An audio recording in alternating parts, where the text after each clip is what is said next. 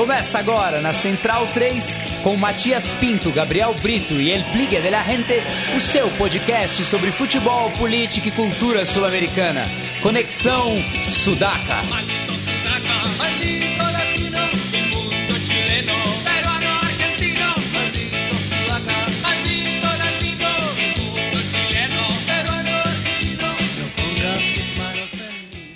Buenas ouvintes da Central 3, está começando mais uma edição do Conexão Sudaca, ocupando e resistindo na sua placa de áudio. Meu nome é Matias Pinto e, como sempre, estou ao lado dos meus companheiros de batalha.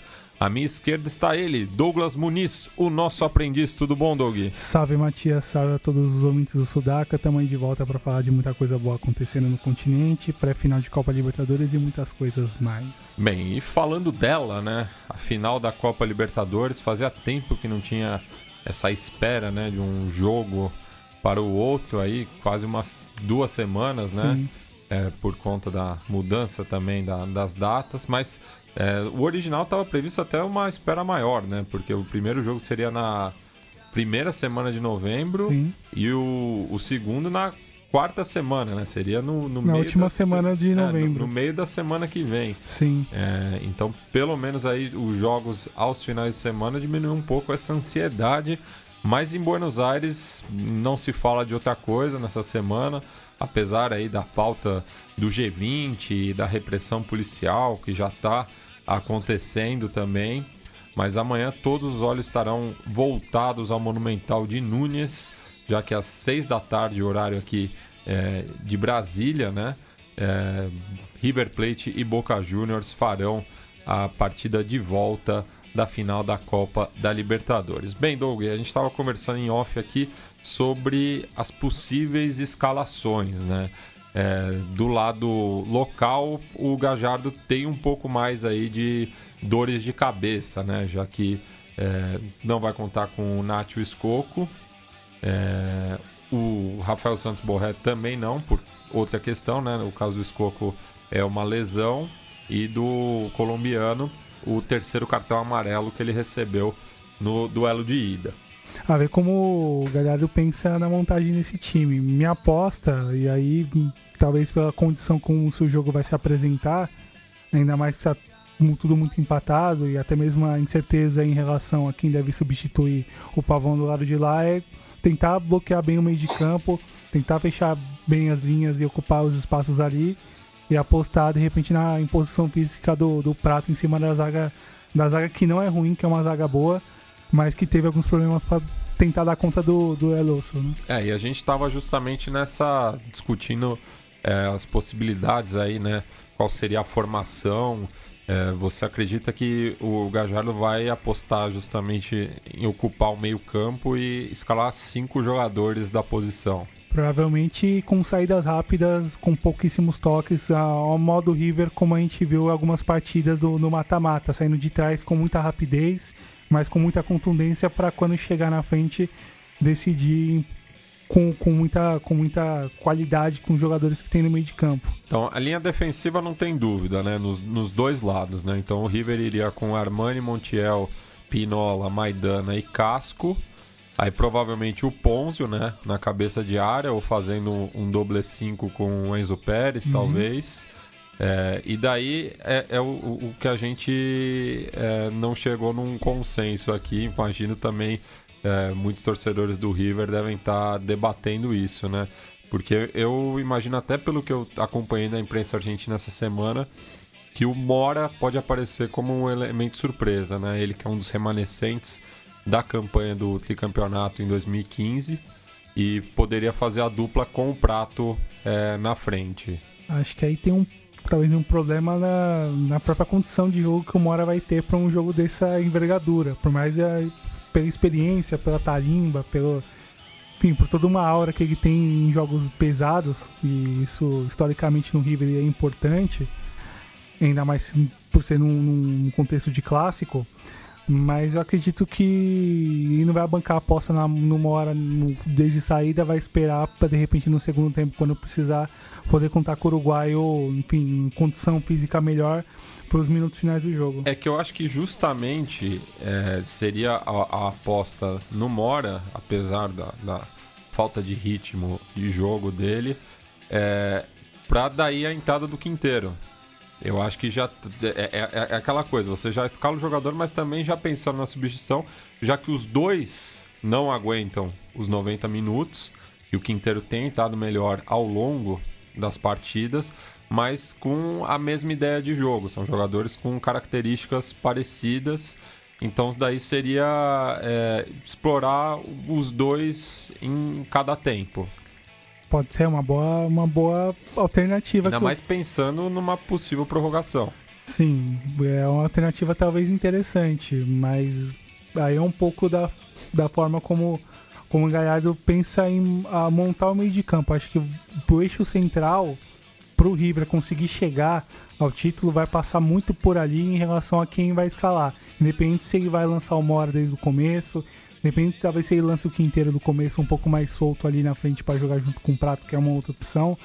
Uh, independente que ele vá com 5 no meio, enfim, é, vai passar muito pelo, pelas escolhas ali naquele espaço de campo, já que esse espaço pro Boca já é decidido. Né? É, porque se for no, no, no, no planteio que você está imaginando, né, povoando aí o meio de campo, então daí faria é, o Ponzio, o Enzo Pérez, e daí você colocaria o Nátio Fernandes para compor ali também com o Palácios e o, o Pete Martinez, e deixar o Prato ali na referência ofensiva mas daí é aquele jogo de toque muito rápido do River, né? Sim, muito por aí. Talvez eu acho que o Enzo aberto para segurar o Olaza do lado esquerdo.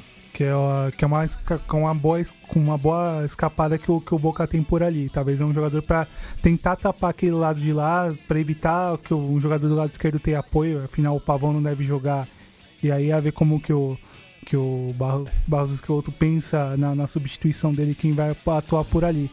Mas se for de repente 5, talvez seja uma opção de um dos jogadores do meio, e eu acho que talvez seja o Enzo Pérez ou o próprio Palácios, a ocupar o lado esquerdo ali para fechar a saída do laço. É, e daí também nessa escalação, né?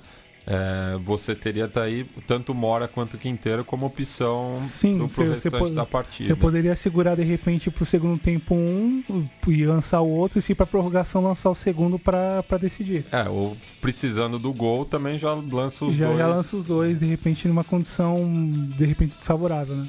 Pois é. E já do lado do, do, do Boca, né? A única dúvida que o Guilherme, o Guilhermo Barros Esqueloto tem é no substituto do Pavon, né? Imagino que ele vai repetir a escalação é, do primeiro jogo e também dos duelos com Palmeiras, né? Daí com Agostinho Rossi, Rara, Esquerdos, é, Magajan e Olaça, é, o Barrios centralizado, o Pablo Pérez e Nandes. o Nandes, e daí a linha de três na frente o, tava entrando o Vija, o Ábila e no lugar do Pavon, aí que é a dúvida, né? Se ele vai entrar com Benedetto, com Teves, com o Zarate. A imprensa argentina tava falando do Cardona também, mas parece que ele não tem condições de jogo também. É, pelo menos foi o que divulgou a Gol Caracol é, na tarde de sexta-feira.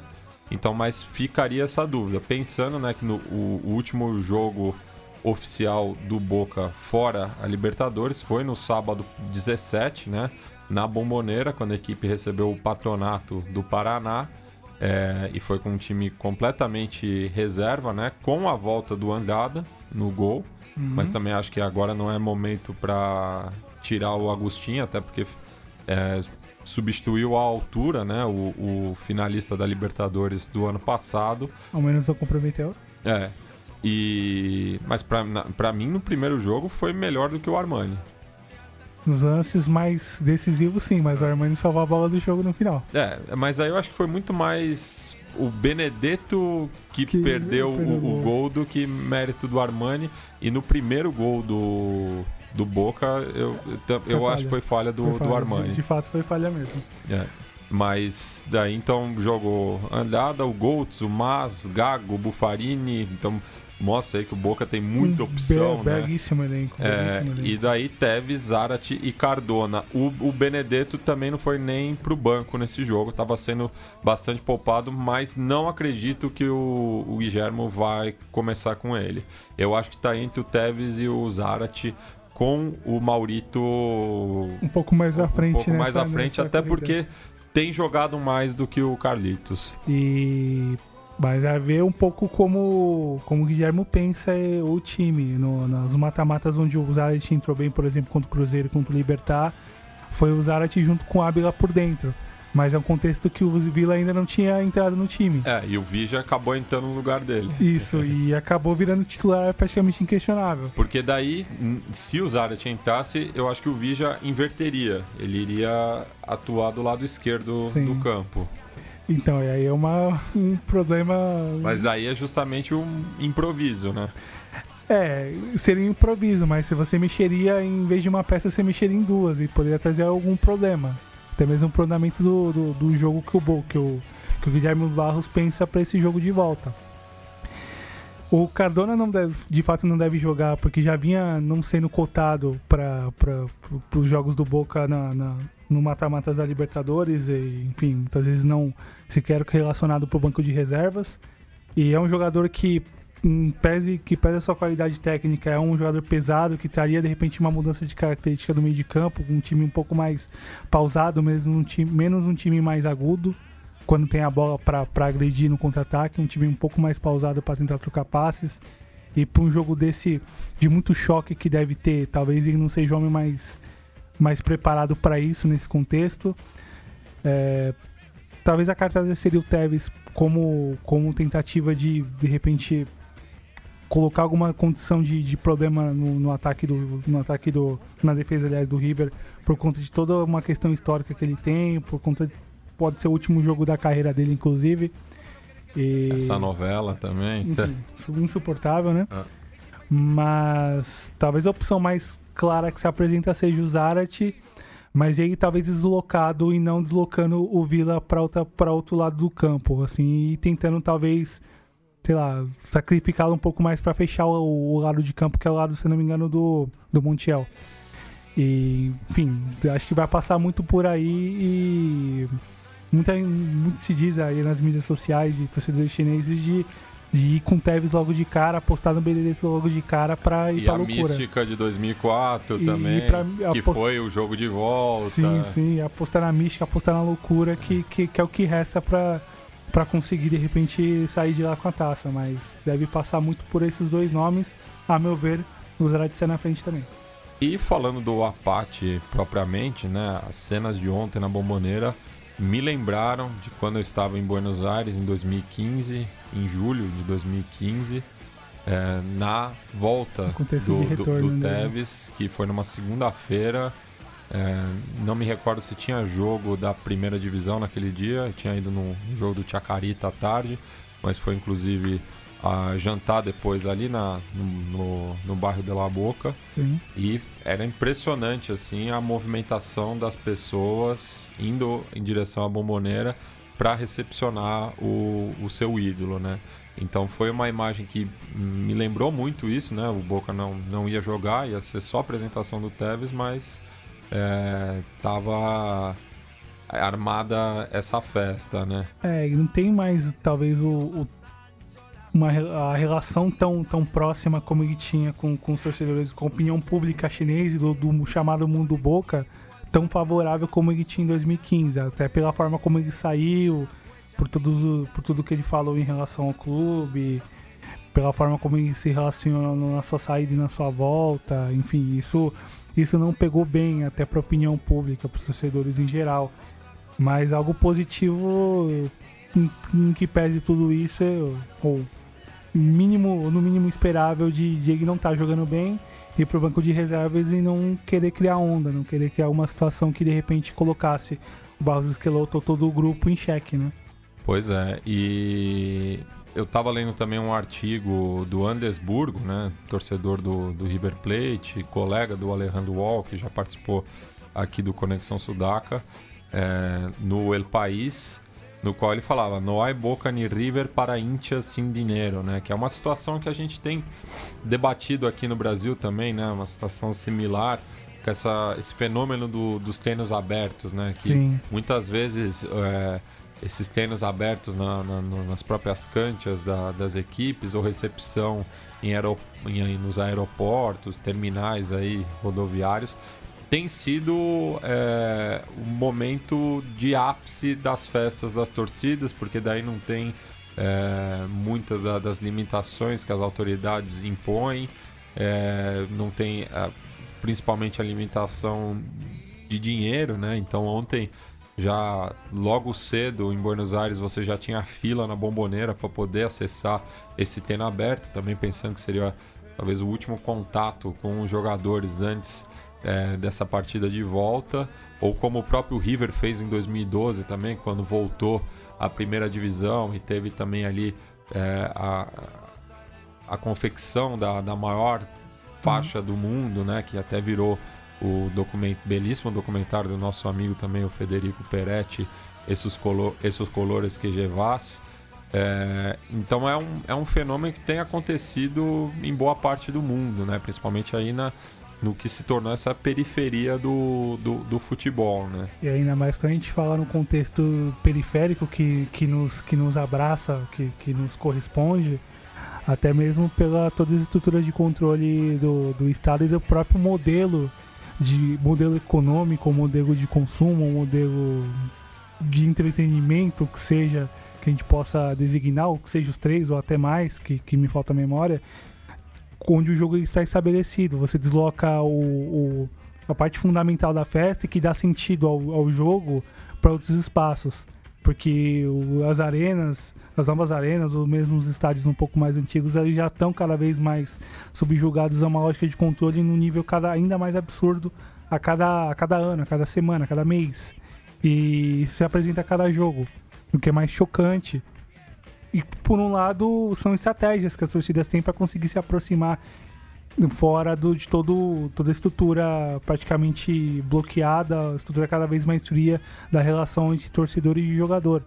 E acaba sendo importante esse contato, mas por um lado demonstra uma, digamos assim, um, um, um momento histórico de dificuldade de contato direto, um contato mais espontâneo. O controle acaba sendo levado a tal, a tal nível, a tal a tal peso, a tal força que a, a coisa mais espontânea, a coisa mais espontânea, o contato, a troca direta de torcedor e, e jogador e de torcedor e clube mesmo acaba sendo cada vez mais condicionada e, e cada vez mais voltada ao lucro, à troca monetária ou troca material.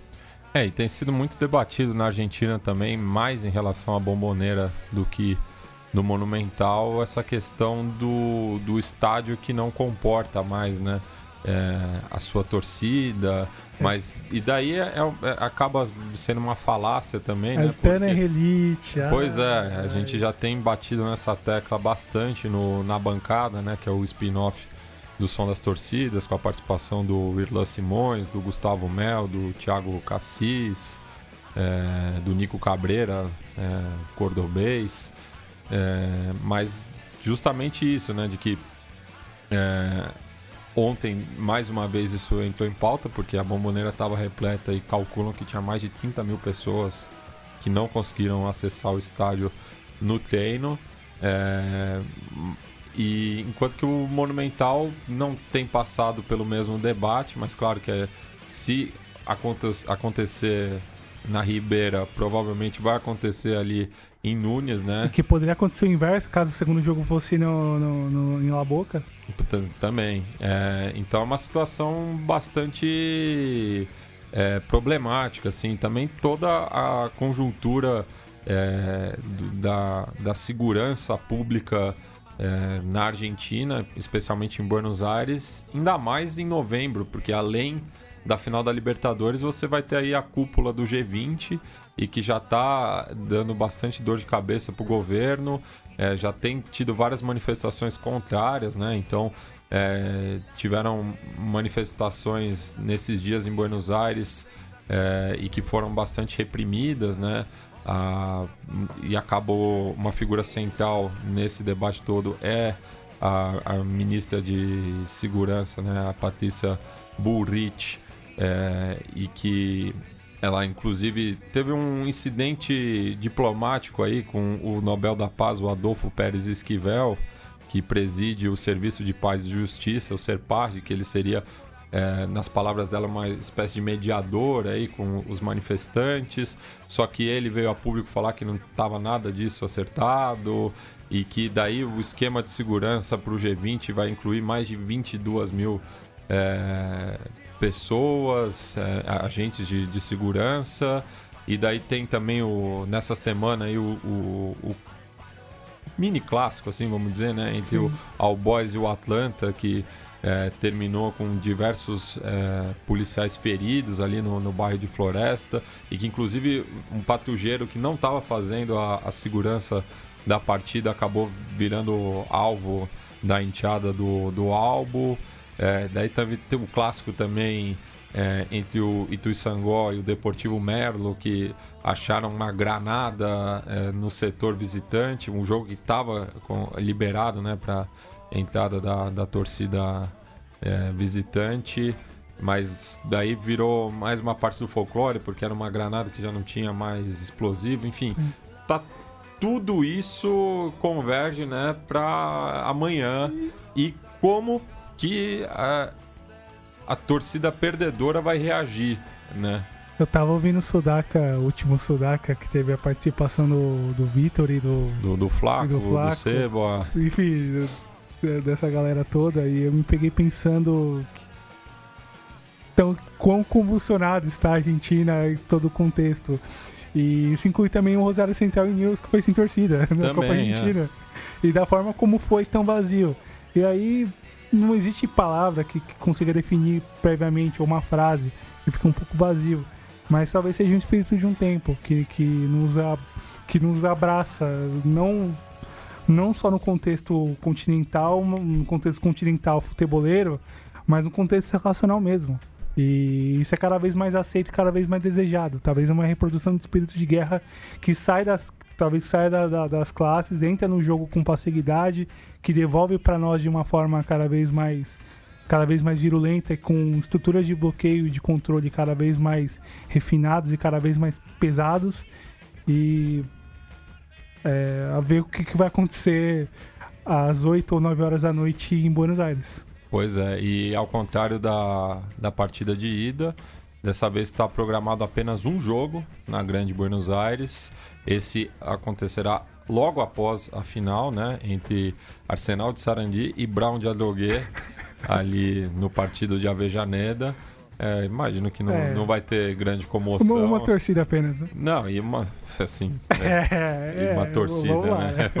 vamos lá, né? Sendo bem simpático, é, né? Pois é. Imagino que boa parte da torcida do Arsenal vai estar tá prendida ali na final da Libertadores propriamente. Eu diria é... mais no caso da torcida do Brown, não do Arsenal. Não, é, enfim. Já que também não pode visitante. É, né? enfim. É. É, mas falando também, é, retomando, né? Na, no último domingo a gente teve a partida de ida, né? Da semifinal da Copa Argentina, realizado em Córdoba, lá no estádio Mário Kempis é, no qual o Rosário Central acabou eliminando o Temperley é, nas penalidades após empate em um gol no tempo regulamentar. É, e com isso o Rosário Central chega à sua quarta final em cinco é, nos últimos anos, né? Hum. É, não conquistou nenhum título, pelo contrário. É, espera agora né, o vencedor de Rinácia e River, que vão jogar em Mar del Plata na quarta-feira da semana que vem é, para ver aí quem, quem vai ganhar a Copa Argentina.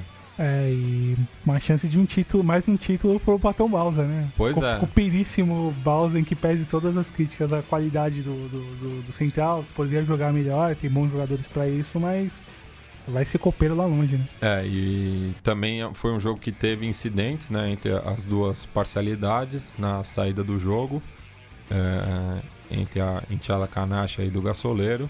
E na terça que vem, é, em Temperley, a equipe local vai receber o Chacarita Juniors pela B Nacional. É, com presença de visitantes também. Uma dúvida, a torcida do Chaka é amiga da Central? É, é, é uma amizade longa, assim, de, de longa data, passou aí por uns problemas nos últimos abalos. anos, mas existe ainda uma identificação muito forte. Então, talvez possa ter problemas ali no, no sul da, da Grande Buenos Aires na semana que vem, hum. justamente por conta dessa relação. No segundo round. É, mas a gente vai ouvir agora nosso quadro Recuerdos de Ipacaraí, é, relembrando a última conquista nacional do Rosário Central, o torneio argentino 86-87, né, que foi um dos primeiros, se não o primeiro, né, da, da unificação, né, quando acabou o, o modelo do Nacional e Metropolitano, metropolitano. É, no qual o Rosário Central conquistou o título justamente na cancha do, do Temperley, empate em um gol também, é, com o Paton Balsa em campo. E de capitão, dono do time. Não lembro se era o né? Negro Palma o capitão, aí fica. fica é, que o Negro Palma era contemporâneo dele. É, mas não, não lembro se ele é o capitão, mas era uma, um dos referentes porque ele tinha sido campeão em 80 também. Sim, sim, sim. É, depois foi pra Colômbia um tempo. E depois ele volta na década de 90, e, enfim, parte daquele time muito interessante do Central que vence a Comembol sobre o Atlético Mineiro, né? É, e depois, como treinador, foi semifinalista da Libertadores em 2001. O técnico era o Bowser, se não me engano. Era o Bowser. Era o, era o Bowser, era o Bowser. Justamente, é. é. Então vamos aí ao relato daquela partida.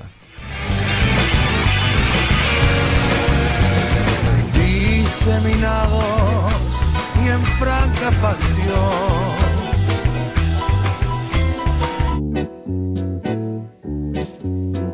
Recuerdos de Ipacaraí.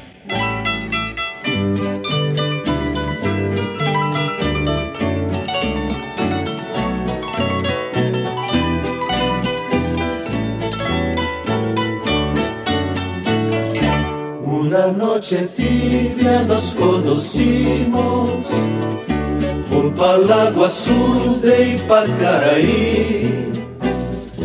Tú cantabas triste por el camino, viejas melodías sin guaraní. Y con el embrujo de sus canciones. Todos con ánimo de cabecear. El centro Cabecea Galón y rebote. Bausa. Atención, Cufaro Russo se entretuvo. Escudero. Se acomoda centro. Rebote en Ruiz. ¡Penal! Penal favorable a Rosario Central. Penal favorable a Rosario Central. En un fallo de Carlos Espósito que seguramente va a dejar la duda sembrada en el aire. Va a tirar Palma. Muy discutido el fallo de Carlos Espósito. Va a tirar palma para Rosario Central. Se envía Zapado Puente Dura. Suena el silbato. Toma carrera Palma. Tira ya. ¡Gol! ¡Gol de Rosario Central! Palma a la derecha de Puente Dura. Temperley 1, Rosario Central 1, 17 minutos 30 segundos de esta segunda parte. Estaba un poco nervioso cuando pateé el penal porque pienso que se jugaba el campeonato, ¿no? Y por suerte lo pude hacer y dedicarle este campeonato a toda esta gente maravillosa de Rosario, ¿no? Con calma, con tranquilidad, Palma llega a la pelota, le pega fuerte, ligeramente cruzada cerca del palo derecho del arquero Puente Dura que prácticamente nada tiene que hacer por la rapidez de la maniobra, por la velocidad que traía la pelota impulsada por la pierna derecha de Palma. Y allí van los jugadores de Rosario Central a ofrendar el triunfo a sus parciales que desde muy temprano ocuparon esta pequeña pero cálida cancha de Temperley en el sur de Buenos Aires.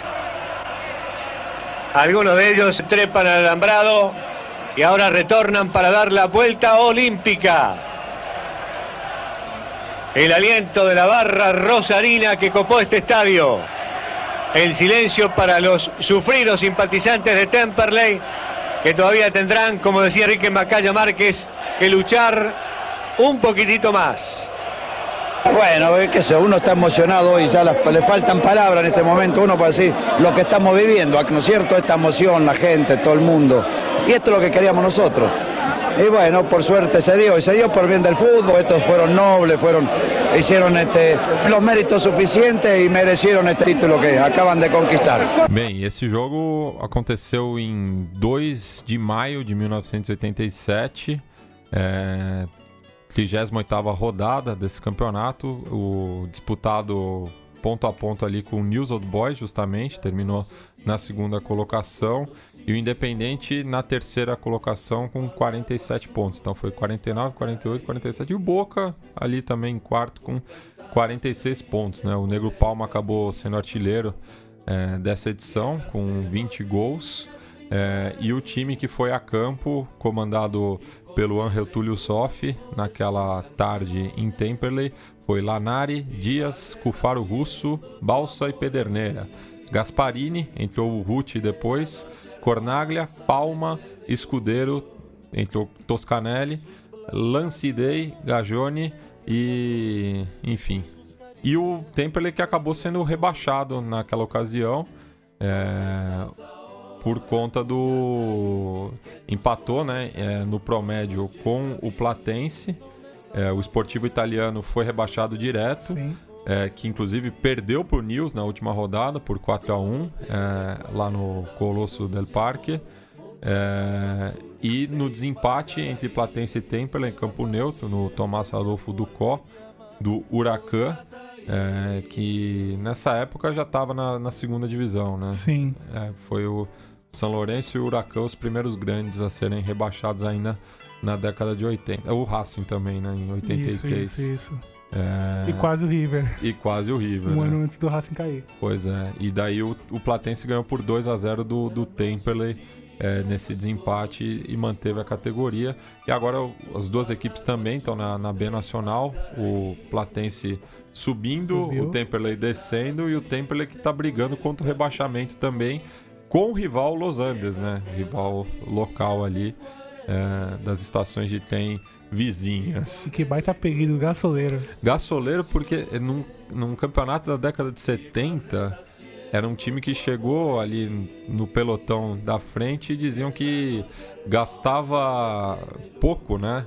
Mas corria muito, que nem o gás. Então é, o apelido surge daí. Genial, genial. Bem, é, Douglas, vamos passar agora aí pelo, pelas Copas e campeonatos vamos. continente adentro, né? Vamos falar dos que estão ali na iminência da decisão, que já tem gente com uma mão na taça, enfim. É, começar pela Copa Paraguai, né? Novidade no calendário Sudaca. É, primeira edição esse ano, vale uma vaga para a Sul-Americana da próxima temporada. É, e tivemos as semifinais é, durante a semana, é, no qual o Guarani eliminou surpreendente resistência, né? Da divisão intermédia, que era o único nessa condição que chegou entre os quatro melhores nas penalidades, né? Empate em 1 um a 1 um, e despachou a, equipe do bairro Chacarita é, penalidades. nas penalidades. E na outra chave, é, o Olímpia venceu sem dificuldades o Esportivo Luquenho por 3 a 1 dois gols de Roque Santa Cruz o interminável interminável e que, tem... que vem fazendo muitos gols nessa, é. nesse segundo semestre. E que tem uma rivalidade importante também né? Acho que a principal rivalidade do Olímpia e das equipes de Assunção como um todo fora, fora da capital né? capital, é se bem que Luque ali tá do lado também né? O, onde fica o aeroporto internacional né, de, de Assunção Sim. inclusive a sede da Comembol enfim. É, mas então teremos o clássico Anerro é, definindo aí a Copa Paraguai e tá, já tá rolando uma polêmica na imprensa uruguaia que o Olímpia não ficou satisfeito com a designação de Itaguá como sede da, da final, né? É, tem uma questão aí porque por ser jogo em partida un... ser um jogo único. Em estádio neutro, em estádio neutro tem essa tem essa questão. E aí, enfim, o Olímpia foi beneficiado durante a campanha por conta do até mesmo do, do, do regulamento. Foi eliminado, é, perdeu o voltou. jogo, mas voltou. Perdeu, mas voltou. É que na segunda fase, né, o General Dias eliminou Resistência nas penalidades e da mesma forma que o Esportivo Trinidense eliminou o Olímpia. Eu confundi com o Trinidense, isso é. mesmo, tá certo. E daí na, na, nas fases finais é, é, o, aconteceu o, o, curioso, né? Porque o General Dias foi eliminado pelo Olímpia. pois é. E além do mais, acho que é importante pegar também lá no Paraguai, já um pouco adentrando a questão, no, no próprio Nacional, no Campeonato Nacional, o risco do Esportivo Luquenha ser rebaixado. Tá disputando cabeça a cabeça com o Independiente Campo Grande, ali na parte de baixo, a rebaixamento é por, pelo, pelos promédios, o, o Atlético 13 de Fevereiro já está rebaixado, resta uma vaga para se decidir, os dois estão disputando cabeça a cabeça, faltam três rodadas para cada, e pro, pro Chancho é importante demais somar as três vitórias para se ver livre risco de queda esse ano, mas ano que vem o risco volta porque a margem de pontos, principalmente desse ano, foi muito baixa. É, e tem, tem também a questão do da, das vagas continentais, né? Que o, o Guarani tá, tá ali brigando pela última vaga para a Sul-Americana, mas pode conquistar pela Copa Paraguai. Mas o Resistência, justamente, que está de olho aí na campanha do Guarani é, na primeira divisão, porque se o Guarani conquistar a vaga pelo campeonato local, o Resistência pode ir para a Copa Sul-Americana, mesmo não subindo, né? Porque a divisão intermédia é, já, já terminou. já terminou, né? Teve, tivemos aí o, os acessos do River Plate e do São Lourenço. É, o primeiro campeão, o segundo ganhou no, nos playoffs do Fernando de la Mora.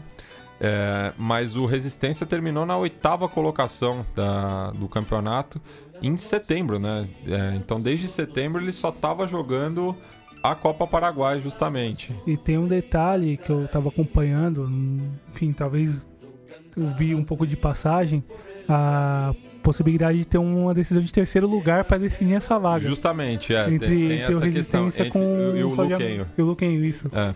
E, enfim, mas tem que ver como, como que isso vai se dar. Afinal, se eu não me engano, é no começo de dezembro, no, é. entre, entre Olimpia e Guarani. Dia 5 dia 5 de dezembro. É, e... daqui duas quartas-feiras. E a ver como, como o Olímpia vai estar até lá, talvez já com, com o título já assegurado. É, e o Olímpia pode ser conquistar uma inédita tríplice coroa, né? Porque já Sim. é o campeão da apertura, tá cinco pontos à frente do Cerro Portenho no clausura, é, os dois faltando quatro jogos para serem realizados. Aí o Libertar, que está logo atrás, tem sete pontos mais um jogo a mais. É, então o título aí vai ficar definido entre os dois maiores campeões, né? É, mas seria um golpe muito duro pro seu porteio, né? Ver o rival conquistando tudo nesse ano. E ainda mais o contexto de como foi o clássico, tipo clássico entre os dois, com, com... toda a polêmica envolvida. Pois é, com gol no, no, último lance do jogo, com 7, 8, 9 minutos de, de acréscimo. O Cerro Portenho querendo entrar na justiça. E, enfim, to, todo, toda essa treta toda e talvez seria o mérito mesmo do Olímpia, porque começou com uma ideia, com um projeto, com, com com trabalho com o Daniel Garneiro desde o começo do ano e na primeira divisão é o único time que não mudou de técnico. Pois é, justamente, né? O time que tá ganhando também não, não se mexe. E que pede né? ter perdido a vaga na Libertadores na, nas fases preliminares também. É, mas é, pelo segundo ano consecutivo. Sim, sim. Mas aí ano que vem entraria diretamente. Não, já, já tá garantido. Já tá garantido na fase de grupos do torneio. É, se eu não me engano, o Cerro também já tá garantido porque já teria a segunda melhor campanha. Isso, pelo somatório geral. É, pelo sim. somatório geral. É, claro, é, vai pelo clausura, mas é, se conquistar o clausura sim. vai, mas se o Olímpia é, conquistar o clausura, daí abre essa, abre essa segunda vaga direto. Segunda vaga. E o Rock Santa Cruz, né, que a gente é, a maioria dos nossos ouvintes acho que viu ele estreando, né? Ele não é tão velho assim, né? Que ele, justamente ele começou muito cedo, né? Mas ele tá com 37 Começa anos. Começa com 17 anos, se não me pois engano. Pois é, né? Em 1999. 9, 8, por aí. É. Ali no final da, virada daquele ano. Eu lembro quando, quando o Olímpia enfrentou o Palmeiras e quando veio aqui visitar e enfrentar o Corinthians, falava-se já de centroavante, de que tinha clubes europeus de olho nele, e efetivamente o Bayern de Munique. Ó, ele foi pro Bayern de Munique em 99. No meio do ano, pelo No jeito. meio do ano, uhum. é. Então, tá aí, né? Já tá quase 20 anos jogando. Então começou realmente muito cedo, né? Sim, fazendo uma disputa de centroavantes talvez antigos na artilharia do Paraguai junto com o Taquara Cardoso do, é. do, do, do Libertário. E, e o Aedo Valdez. E o Aedo Valdez do seu porteio. e tá já dois anos e meio é, no Olímpia, né? O clube que o revelou. É, Campeonato Paraguai reduto de centroavantes clássicos, Santiago Salcedo, Também. enfim, Adam O Bareiro. Bareiro. acho que o Bareiro fez gol pelo Luquenho nesse jogo com o. Fred, Fred o Bareiro. Fred E, Bareiro. e tem o Adam Bareiro, irmão mais novo dele, que joga no Nacional e é bom centroavante, inclusive. Pois é. É, então pois é. fica o, o- o detalhe aí, né? É, e, bem, passando agora do, do Paraguai, vamos pro Equador, né, Douglas? Que tá uma situação muito louca lá, né? Que no meio do campeonato foi cancelado os rebaixamentos e com isso o El Nacional tá cumprindo tabela. Tá todo mundo cumprindo tabela. Assim, tipo, já, já largaram de vez. O que importa, em boa medida, a disputa lá em cima. É, LDU ganhou a apertura, então já está garantida tanto na final quanto na fase de grupo da Libertadores do ano que vem. Pode conquistar o título caso ganhe o clausura também. É, tá a quatro pontos do líder Emelec, faltando quatro rodadas também. Então não é uma diferença muito grande. Mas assim, até o Barcelona de Guayaquil, que é o sétimo, todo mundo ainda tem, tem chance de, de ser campeão. E a surpresa é Macará, Macará, que, é, que tá dois pontos, se não me engano, dois pontos atrás do- do, do- dos elétricos. dos elétricos e que pode, de repente, bagunçar o Coreto aí nessa, nessa reta final de, de, de clausura, né? Mas é interessante, não só pela, pela negação do rebaixamento, pelo não rebaixamento desse torneio, o campeonato deve aumentar ano que vem, de 12 para 16 clubes, e, e a segunda divisão termina, se não me engano, no final de semana. E a última vaga que decide a, a, a, último, último, a última vaga resistente para Copa Sul-Americana viria do confronto entre o oitavo colocado com o campeão da segunda divisão. Oitavo, que é o Alcas nesse momento. É. No, no, no, no A equipe da de- Shell. Que baita lembrança. É. É, que no, no somatório geral tem oitavo. E enfrentaria o Mushoku Runá, que ganhou o campeonato da segunda divisão e tá no aguardo de quem seria esse É, oitavo colocado. O campeonato da, da segunda divisão está na sua última rodada. Já temos aí a confirmação do acesso do Mushuki Una, equipe formada por nativos da região de Ambato. É, o América de Quito também já garantiu eh, acesso, equipe tradicionalíssima que inclusive foi campeão da extinta Recopa Sul-Americana, não confundir com a atual Sim. de 71, que era uma Copa de campeões de Copas, né? Sim, Só que daí quase nenhum Hum. país na época tinha ainda esse formato, criaram os torneios, enfim. Aí chamavam convidados ou vice-campeões nacionais, É. que era sempre essa saída, né? Pô, Pra você ter uma noção, o Atlanta jogou a primeira É, em. Como campeão da Copa Argentina de 69, né? É, Copas. É. Não, não foi como campeão. Ou vice, porque é- o Boca foi campeão. Era o vice, o Boca era o, O Boca campeão. foi campeão, exato. O primeiro título é do Mariscal Santa Cruz, da, da Bolívia. Bolívia.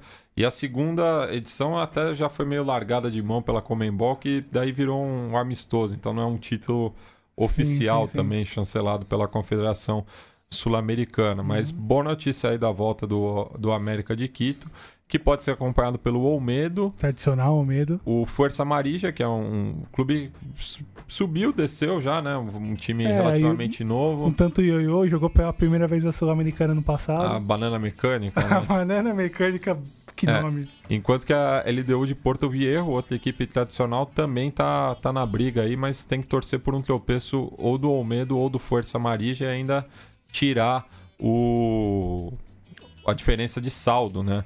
Já que o LDU de Porto Viejo recebe o Clã Juvenil, o Força Amarilla recebe o América de Quito e o Olmedo a LDU de Loja, que também jogou Sul-Americana recentemente, inclusive com o São Paulo São em 2012, 2012. segunda fase. Isso, e o outro, outro torneio existente agora no Equador é a Copa Equador, na edição 2018 e 2019. Começa, começou agora recentemente em novembro, ainda está nas fases ainda preliminares, as zonais, regionais, digamos, e a chance de repente de ver voltar a aparecer o Deportivo Quito, que nesse momento se encontra na terceira divisão nacional. Isso, e só pegar aqui a, a tabela da, da segunda categoria, né? Que é o nome é, bonito aí da terceira divisão, mas que são, são oito, são seis zonas diferentes, enfim, é um Hum. campeonato. Mais regionalizado É, mesmo. mais né? regionalizado. Né? Bem, vamos cruzar a fronteira ali vizinha do Equador para Colômbia. É, onde não, não lembro se a gente já tinha destacado aqui o título do Atlético Nacional da Copa Colômbia. Não, não comentamos. Não comentamos. Não comentamos. Campeão, né? Em cima do Once Caldas, aí no duelo dos campeões colombianos da Copa Libertadores. Sim. É, empate em 2 a 2 em 2 a 2 em Manizales e 2 a 1 no Atanásio Girardot. Um belíssimo gol de falta do Boca Negra. É, que é um dos maiores campeões do Atlético Nacional, né? Acho sim, que chegou sim. ao décimo, décimo... título, oitavo ou décimo título, décimo, não lembro agora, é, pelo, pelos Verdolagas. Talvez seja a última passagem, a última, última grande conquista do Angelo Henriquez, que é talvez uma bandeira histórica do Nacional e deve sair do clube grande capitão histórico do clube. E depois o Paulo Atuor, enfim, assumiu a equipe, né? Tava uhum. ali observando ainda, mas na última rodada da Liga Águila, do torneio Clausura, ele acabou assumindo e foi eliminado, né? Foi, empatou 2 a 2 com o o Leones, com o Leones que já tá, que foi rebaixado, né? Pois é. E isso abriu a vaga pro, pro Santa Fé que goleou seu rival Milionários na, na última rodada da fase de classificação. 3 a 0 3 a 0 com três gols do Morello. E, que... enfim, acabou, acabou produzindo também a demissão do, do, do Miguel Angel Russo no, no Milionários e deflagrou uma pequena crise lá no, no seu rival classificou para as quartas de final pegando a última vaga, mas acabou sendo eliminado logo pelo de cara, Tolima. pelo Tolima nas penalidades. É, porque perdeu o primeiro jogo em casa no El Campín por 2 a 1 um, mas conseguiu o resultado é, de 1 a 0 é, e nas penalidades foi eliminado e o Tolima, que é o atual campeão do, do Apertura, né, é, visitou o Independente Medellín na última quarta-feira e foi buscar o empate por 2 a 2 né? Pois é, e é um bom time esse Tolima. Tem um centroavante chamado Marco Pérez que jogou muito no primeiro semestre, fazia uma dupla muito forte com, com o Vilar no ataque. O Vilar saiu e se manteve e inclusive é artilheiro, disputa artilharia com Herman Cano. E é interessante ver que são quatro. Passaram, até pegando um pouco a referência da fase anterior, passaram quatro clubes, entre aspas, menores e ficaram pelo caminho o Deportivo Cali, o próprio América de Cali, os Milionários e o Atlético Nacional, que eram os mais pesados e cotáveis para se classificar. Quando passaram o Bucaramanga, chegou o Elar Cuidar, o próprio Tolima e o Once Caldas.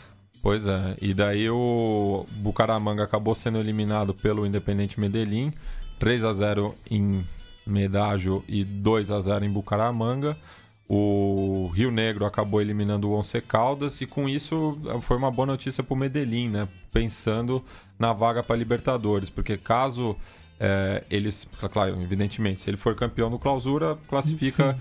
direto, mas se pensar num título do Tolima ou mesmo o título da Sul-Americana do Júnior, que é bem possível, é, daí o, o Independente Medellín ficaria numa situação muito confortável para já chegar na fase de grupos, né? Sim, com um bom time, com ótimos jogadores, o próprio Cano, o Ricardo, que é um ótimo meia, o jogador que joga de cabeça erguida, um pouco lento, mas que sabe bater na bola, sabe achar espaço e achar passes muito bons. E na minha aposta, olhando para os possíveis adversários, para mim é o favorito a levar o título. É, e o, e o Júnior, é, que ontem estava cons conseguindo um resultado muito interessante contra o Rio Negro. É, abriu 3 a 0 Sim. mas a equipe local diminuiu a vantagem, né? fez dois gols e os jogos vão ser realizados no domingo, né? Tolima, Independente Medellín, a, às 10h30, aqui horário de Brasília, e mais cedo o Júnior Barranquilha recebe o Rio Negro lá no estádio metropolitano Roberto Melendes, às 8h15. Sim. Passemos agora para o Chile, né, que voltou a, ao calendário solar e também ao campeonato único né, durante a temporada. É uma situação ali muito interessante entre as universidades. Né? O título não deve sair do círculo acadêmico, é, já que temos a Universidade Católica na liderança, seguida pela rival Universidade de Chile com dois pontos atrás e a Universidade de Concepción com um ponto atrás de Laú. Então tá 55, 53 e 52. O Antofagasta ainda tem chances matemáticas, né? Mas para isso a Católica teria que perder os dois jogos, a Universidade de Chile não poderia vencer. e Concepción só poderia ganhar um jogo. Então já está meio descartado aí o título da equipe do norte do Chile, mas que já garantiu uma vaga numa competição continental, algo inédito em sua história. E se destacar da Laú é o, o ano conturbado que foi, com muitas derrotas, com muitas goleadas, até humilhantes mesmo durante o certame. Uh, derrotas em clássicos e jogos importantes na Libertadores no chileno, a própria eliminação na Copa Chile da forma como foi para o palestino. O Kudelka, Frank Kudelka conseguiu reordenar ali as peças, conseguiu dar um, um sentido de jogo coletivo razoável para manter o time disputando ali ainda com, com Católica. É, tem uma chance, acredito, muito pequena, considerando a própria consistência do Católica, seu nível de jogo e a forma como como bem a San José montou o time, que tem bons jogadores e uma boa ideia de, de jogo. Mas vem de resultados sólido. ruins, assim, né? Porque nos últimos quatro jogos venceu um e empatou outro. Teve duas derrotas, inclusive no próprio clássico, né? É, por 2 a 0 no, no, Estádio Nacional, enquanto que a Universidade de Chile aí vem numa sequência muito boa, né? Tirando a, a derrota para o Palestino é, pela Copa Chile, foram cinco vitórias consecutivas pela, pelo campeonato local. Sim, deu um bom arranque, ainda mais para essa reta final, mas ainda, ainda por conta de todo o contexto, acho que o Católica deve levar esse título, se não talvez nesse final de semana, mas no, no, no próximo, certamente. Outro destaque no próprio chileno, no meio de tabela, a chance do Colo-Colo não disputar título nenhum, que pese ainda assim estar na zona de classificação da Sul-Americana mas está, se não me engano, um ou dois pontos à frente do, do Curicó Unido, do União Espanhola, se não me recordo, e... O União está um ponto à frente do Ratipato, que está empatado com a União Espanhola. Isso, e precisa, precisa somar ponto para não correr risco de ficar de fora dos torneios internacionais ano que vem, que seria bastante negativa, ainda mais um final de ano bastante melancólico após a eliminação do Libertadores, os, os problemas internos em relação aos jogadores mais experientes. É, o Colo-Colo ele fez bons clássicos esse ano, né? Tem Sim. sempre uma, uma vantagem muito grande. Mas dos últimos jogos, é, no, no geral, né, acabou perdendo para a Católica em São Carlos de Apoquindo. É, mas são 10 jogos sem vitória, se eu não me engano. Inclusive, a última vitória foi em agosto. Nossa, é, Justamente o Super chileno, chileno né? que ganhou por 1 a 0 Mas de lá para cá, é, perdeu pro Corinthians, mas conquistou a vaga né, logo depois. E daí perdeu diversos jogos aqui. Então, é, tá, tá no momento aí, são 11 jogos no, no total. Não, 10 jogos no total sem vitórias e 4 empates consecutivos, né? É um time Sim. que empata em demasia, parece um que eu conheço. é... Enfim, é... e na última rodada empatou justamente com o Palestino, que foi um resultado muito bom para a equipe da colônia árabe, porque ainda estava de olho ali no rebaixamento, mas conseguiu dar uma respirada. Abriu 4 pontos para o Deportes Temuco é, que acabou vencendo o Audax italiano. É, e ainda tem o, o, Everton no meio, né? Então as, a, a, o rebaixamento aí, o São Luís de Quilhota está praticamente rebaixado, né? Sim. né? Tá 5 do Everton, então só um milagre é, salvaria. É, porém, o, vai ficar, acho que aí entre o Temuco e o Everton, né? Sim, também acho. E... Na, na, rodada do final de semana, o Everton recebe o Palestino, justamente. Então, se o Palestino pontuar, praticamente se salva. Enquanto que o Temuco vai visitar a União La Calera, que está na quinta colocação. É, vem com uma debacle aí, né? Tipo, tá, chegou até a brigar pelo chegou título. Chegou a disputar ali nas cabeças, muito perto ali da Católica em um dado momento do campeonato, né? Mas tá numa sequência muito ruim. Uhum. Então, um jogo aí de desesperados, mas a Caleira também tá muito próximo de conquistar uma vaga para a competição continental, o que seria algo fenomenal pro, pro clube, né? E daí tá ali o Colo-Colo com 40 e o Watpato com 39. Aí é eu, como já tinha falado, o Antofagasta já garantiu pelo menos a vaga na, na Sul-Americana. Sim, principalmente pelos resultados bom para o Palestino se descolar mais da proximidade da zona de rebaixamento e poder desfrutar do, do título conquistado na semana passada. Né? É, e antes de falar da final da Copa Chile, É, esquecemos de falar na Colômbia dos acessos, né? Porque tivemos dois históricos voltando à elite do Isso. futebol colombi cafeteiro. É, o União Madalena, rival do Júnior, onde o Carlos Valderrama começou, inclusive declara que é torcedor da, da equipe caribenha, né? O maior 10 que eu vi jogar do lado de lá do continente. Pois é. E o, de, o Cúcuta, né? Cúcuta Deportivo, já foi semifinalista Sim, de Libertadores, campeão colombiano também, equipe tradicionalíssima ali do, também. do início do, do futebol no país, então os dois já garantiram o acesso. E no Chile tivemos o acesso do Coquimbo Unido, campeão da primeira B, e agora o Cobressal vai decidir a, o- a última vaga com o rival Cobreloa, né? Clássica do Cobre, né? É, pra decidir a, O a Cobressal que vaga. acabou eliminando o Santiago Wanderers é, na, na semifinal.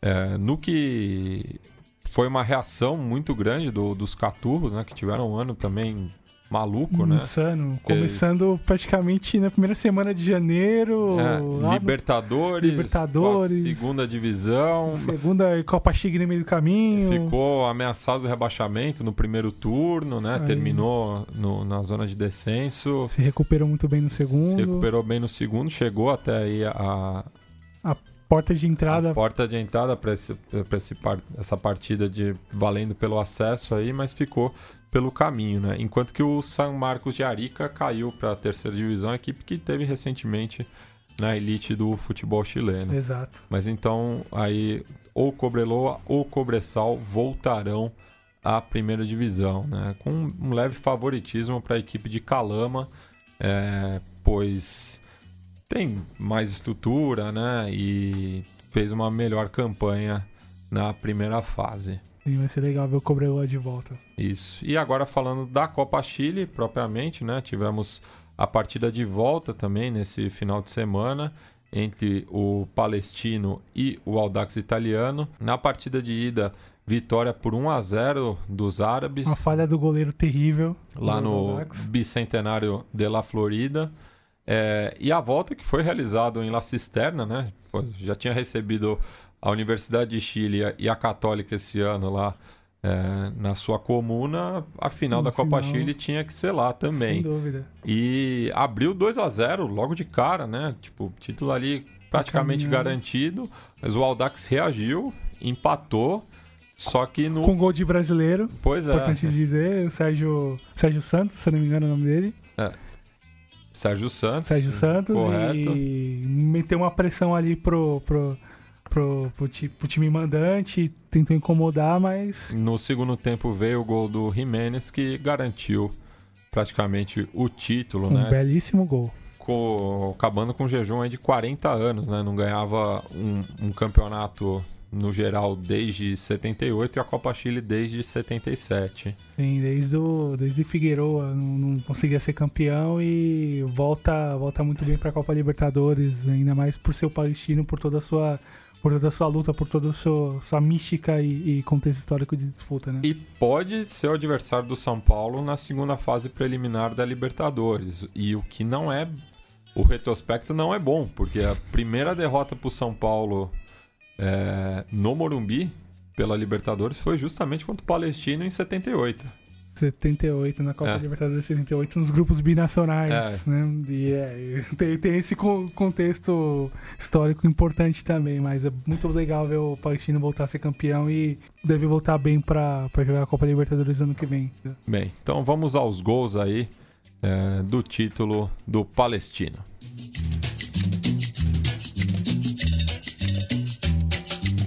Ahí lo tiene Marabona, lo marcan dos, pisa la pelota Marabona, arranca por la derecha el genio del fútbol mundial, y es el tercero a tocar para Borruchaga siempre Marabona, genio, genio, genio, el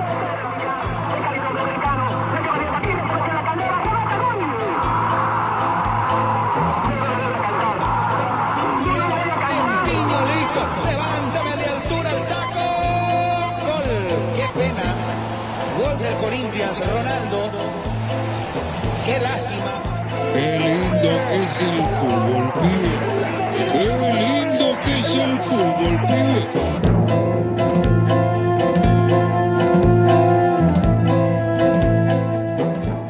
Comienza entonces a despegar este vuelo que indica que la final ya habrá de estar en marcha. Cuando quiera don Eduardo, usted controla su cronómetro, hace sonar el silbato que es música para nuestros oídos, porque el fútbol ya se vive aquí en el Municipal de la Cisterna.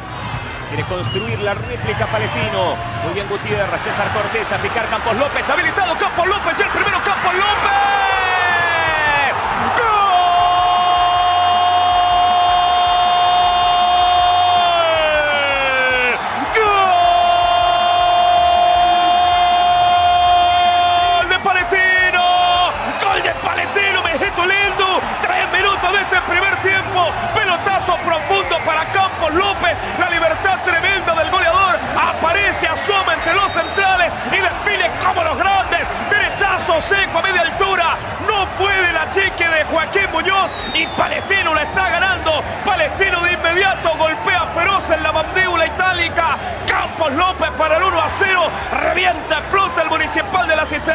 1 a 0 la cuenta, Pato.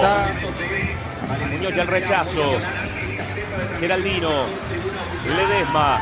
Lo anticiparon. Otra vez Geraldino. Atención, Sergi Santos. Santos. Cayó Santos. El reclamo de la gente de Audax Italiano. Ahí está la jugada.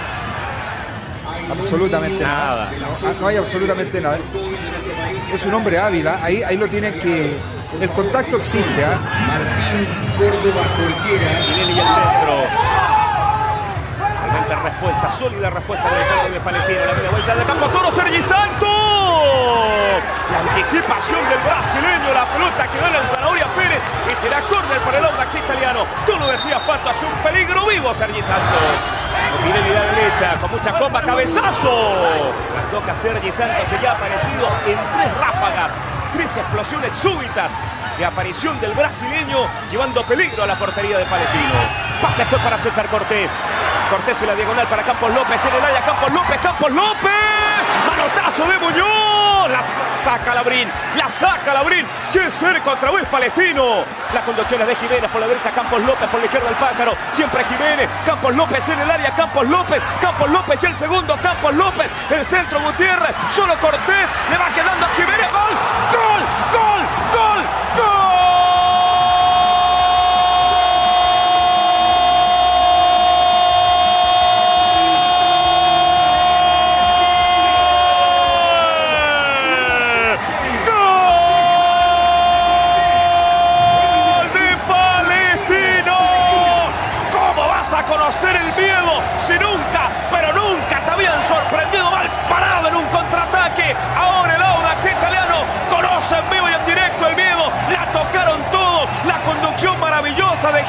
para Campos López, el centro. Cabezazo de Gutiérrez y en la boca del arco. César Cortés establece el 2 a 0. 38 de este primer tiempo. Palestino más cerca que nunca. Palestino acariciando por tercera vez la Copa Chile. Palestino como en el 77 diciendo que esta copa se quede en casa, Pato. Aguanta Ledesma la marcación del lateral. Bueno, el pase para Osvaldo Bozo, busca el deporte, lo consigue siempre Osvaldo Bozo. Viene el descuento, Sergi, gol. ¡Gol!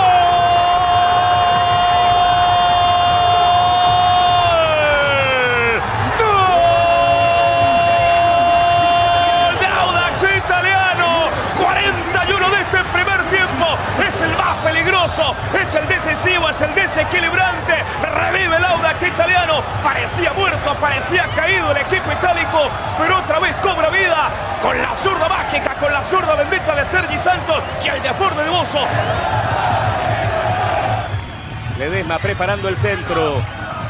Ledesma y el punto penal arriba. La pelota le queda un hombre.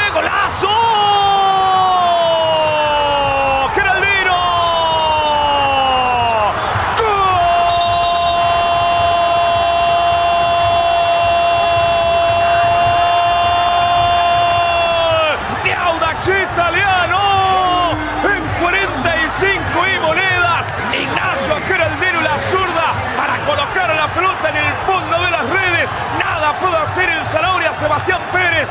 Una resurrección impresionante la del cuadro itálico. Perdí irremisiblemente por 2 a 0. Ahora están 2 a 2 y todo un tiempo por delante. Siguen abrochándose los cinturones. Que este duelo, que este vuelo tiene emoción y tiene incertidumbre hasta el final, Pato.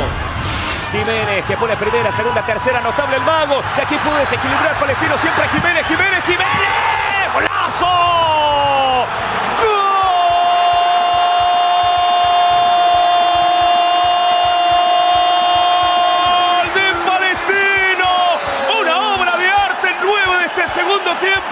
Caerán las hojas del calendario, pasarán los años, el tiempo avanzará con su poder de destrucción.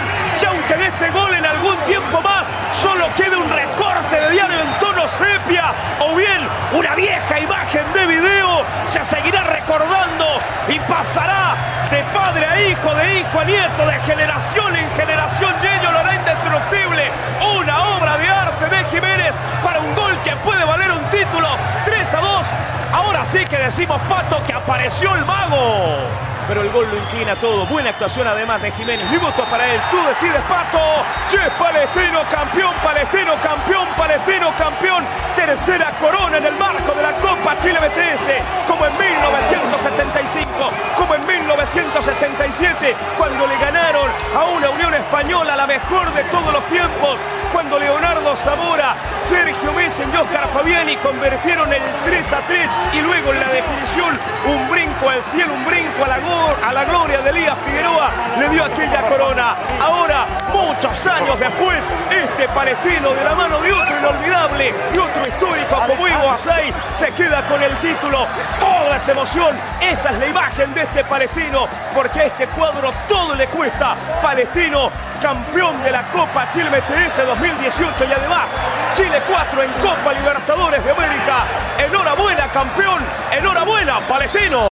Bueno, Douglas, ainda no Chile, né? Só fazendo um registro aqui, é, tivemos um amistoso na última terça-feira, né? Pela data FIFA ali no Estádio Municipal Bicentenário Hermann Becker, em Temuco, capital da região da Araucânia, é, no qual La Roja acabou vencendo por 4 a 1 Honduras. É, mas o, o que mais chamou a atenção nessa noite foi ali o, o- a homenagem né, que os jogadores da seleção chilena, é, comandados né, pelo Jean Becejur, inclusive acabou jogando com o sobrenome da sua mãe é, na camisa, né, já que a mãe dele é Mapuche. Então ele jogou com Coliqueu ao invés do sobrenome do pai dele, que é haitiano. O Becejur é um cara fantástico, né? Espetacular. É, e- inclusive foi campeão nos três clubes, né? Sim, Nos passou três- pelos três e foi campeão nos três. Pois é. Gol, gols em duas Copas do Mundo. É, na, na própria Copa Chile recentemente jogou com o pé quebrado, recentemente. é um sim. jogadorzaço, assim, tem muita história, né? Jogou no Grêmio, na Série B, Sim. enfim. é, tem muito o que contar. É, mas ele convocou ali os jogadores, né? Já que a Associação Nacional de Futebol Profissional não autorizou, né? O, o minuto de silêncio em memória ao Camilo é, Catlilanca, né? Comuneiro Mapuche que foi assassinado pelos carabineiros é, nesse mês de novembro. Então ele puxou ali e deixou isso bem claro aí, né? E- Que não, essa luta não pode ser esquecida. E olha a ironia, no dia de Brasil e Camarões, no dia da consciência negra serem jogar em Londres. Pois é. Marcante ironia de, desse, do, do dia, do dia da forma, do, do dia que aconteceu os jogos e no contexto cada país, cada país recebeu os jogos e estava acontecendo no momento. Por outro lado, o, o jogo anterior do Brasil teve uma homenagem bacana ao Dir Garcia Chile, né? Sim. É, criador da camisa Canarinho, mas hum, nascido e criado na, na fronteira ali do Brasil com o Uruguai. Nunca escondeu o, o carinho dele pela Celeste, então Sim. num Brasil e Uruguai é, recebeu essa homenagem um dia depois da sua morte, né? É, muitas vezes está ligado essa questão de, de homenagem, mas às vezes tem, tem certas lutas que, alguns, que algumas pessoas precisam assumir. Sim. E, enfim. Aliás, poucos clubes se manifestaram em relação ao Dia da Consciência Negra também. A gente tira o chapéu mais uma vez aqui para o Núcleo de Ações Afirmativas do Esporte Clube Bahia, que a gente entrevistou eh, no começo da semana também, sobre as últimas ações que o clube tem feito, não só no dia 20, mas no mês de novembro inteiro e também o, o que significa né, o, o Bahia tomar a frente é, dessas ações, né? O estado mais negro do Brasil, Salvador, a cidade mais negra fora da África, E- enfim. E, ainda mais um país incrível, assumidamente racista agora, se assume mesmo de vez que é, não, não Pois tenta não tenta apaziguar sobre Ah, é isso? sobre classificações ou O presidente ou tem até amigo negro. Pois é, né? E, enfim, que abriu de vez a, a lata de tudo isso e tá assumindo de vez. E é interessante olhar para a forma como. Não só como você Jura assumiu, assume essa, essa luta, esse posicionamento desse, do começo da carreira. E isso não é novo, esse tipo de, de situação de posicionamento em relação às suas origens, mas da forma como isso chega na opinião pública chilena. E da forma como a mídia reproduziu essa, essa questão do posicionamento da, da FNP em relação à homenagem ou não. E até a forma como isso se apresentou nas redes sociais, um ex-diretor do Colo-Colo falando na não mistura do futebol com, com, com política, mas o mesmo assim o cara foi um interventor pedido pelo Pinochet para assumir o clube. Pois é. E aí tem uma questão de raça, tem uma questão de, questão de classe ali muito, muito marcada que essas pessoas negam.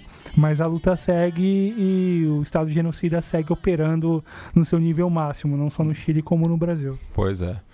Bem, então toda a solidariedade ao povo Mapuche. Acima, muito, muito, muito. É, e a gente vai encerrar o, o programa justamente com um, um clipe que foi lançado ontem do artista Mapuche o Luanco com o tema Sabor de la Tierra.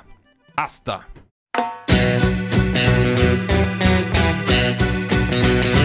Luanco.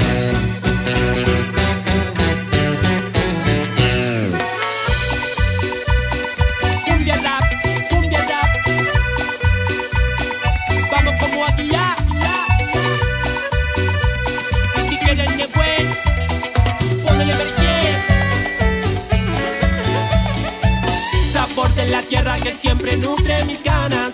Oh, tostando trigo en la ruca y en la callana. Labor cotidiana que trae harina tostada. Una vida sana, el olor me llama. Aflora ese sabor que te atesora. En mi mente y corazón lo valora. Olor y comida, mi mejor doctora. Tortilla de recoldo me enamora. Por mi gente trabajadora. Brindo como un y jugo que se elabora. Tengo el Mapu, tierra defensora. De la Mapu Ñu, que gente luchadora. Oler su merquen ahumado. Me transporta a otro lado. Y su cazuela de campo